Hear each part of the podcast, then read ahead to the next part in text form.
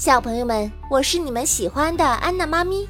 接下来，我们一起来听《恐龙宝贝之火龙石》，快来和龙翔队长一起守护恐龙世界吧！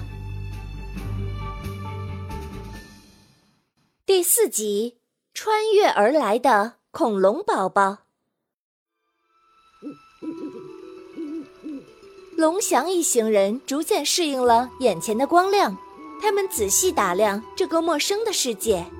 奇怪的是，眼前的世界好像刚刚得了一场大病似的，一切都呈现出一片衰败的样子，植物半死不活，天空灰蒙蒙的，就连空气流动都仿佛停滞了。这时，手镯的感召越来越敏感。龙翔等人按照手镯的指引找啊找，天黑时分，终于找到了传说中的火龙石。手镯闪烁的光芒转而变得恒久，仿佛是一只会发光的手镯。对于眼前的这块神奇的火龙石，龙翔和科学家们都惊讶不已。他们拿出各种仪器，左看看，右看看。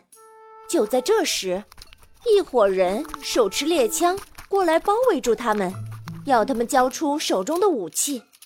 原来这伙人是这个陌生世界的原住民。原住民误以为围在火龙石附近的人想要破坏火龙石。最前面的一个女孩说：“别动，你们是什么人？”龙翔等人吓了一跳，试图解释说。哦，别着急，我们是为守护火龙石而来。原住民又说：“哦，有什么证据？你们手上拿的是什么？”龙翔高高举起一只手，亮出他那发光的手镯，说：“嗯，喏，这个是我祖传的手镯。当火龙石有难的时候，它便会发光。”女孩将信将疑，略微靠近看了看手镯。这时候。科学家团队连忙指着手中的仪器说：“哦，这是辅助守护火龙石的仪器，我们不会毁坏火龙石的，更不会伤害你们任何一个人。”说着，他们轻轻放下仪器，试着对原住民微笑了一下。经过一番沟通后，龙翔等人得知。他们穿越而来的这个世界叫做迪诺大陆，而火龙石所在的地区叫做迪诺圣城。眼前这波手持猎枪的原住民是住在库克峡谷的飓风族，那位女孩叫风铃，是恐龙族群的安保队长。当他们知道龙翔一行人为守护火龙石而来的时候，就很乐意地带着大家熟悉熟悉周遭的环境。突然，一阵风吹来，灰蒙蒙的天显现出刺眼的白光，大家都忙着遮住眼睛。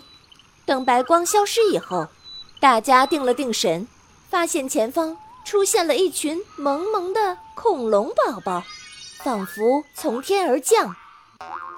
为首的四位恐龙宝宝看来是领队，第一位有着胖胖的身躯。身着橙色的衣服，他手拿着苹果，歪着脑袋看着大家，怯怯地说：“哦，你们好，我我叫抱抱。”第二位身着黄色的衣服，用萌萌的大眼睛扑闪扑闪看着大家，说：“嗯，嗨，你们好，哦，我是蛋宝。”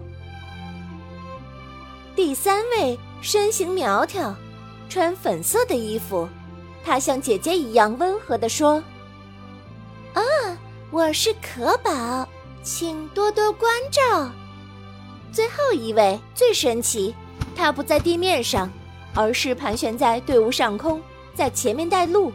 他身穿紫色的衣服，一个俯身飞下来跟大家打招呼：“哦嘿，大家好。”我是飞天宝，多有打扰。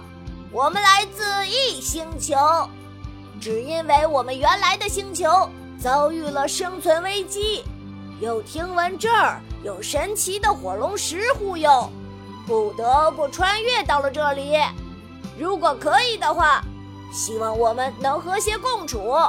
我们异星球的恐龙宝贝都很勤劳善良，大家可以共建美好的家园。嘿嘿。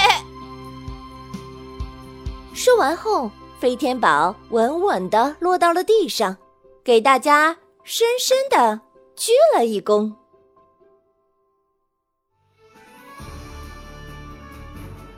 今天的中华恐龙园原创 IP 改编故事《恐龙宝贝之火龙石》到这里就结束啦。想要揭秘神奇的侏罗纪世界，就来常州中华恐龙园吧。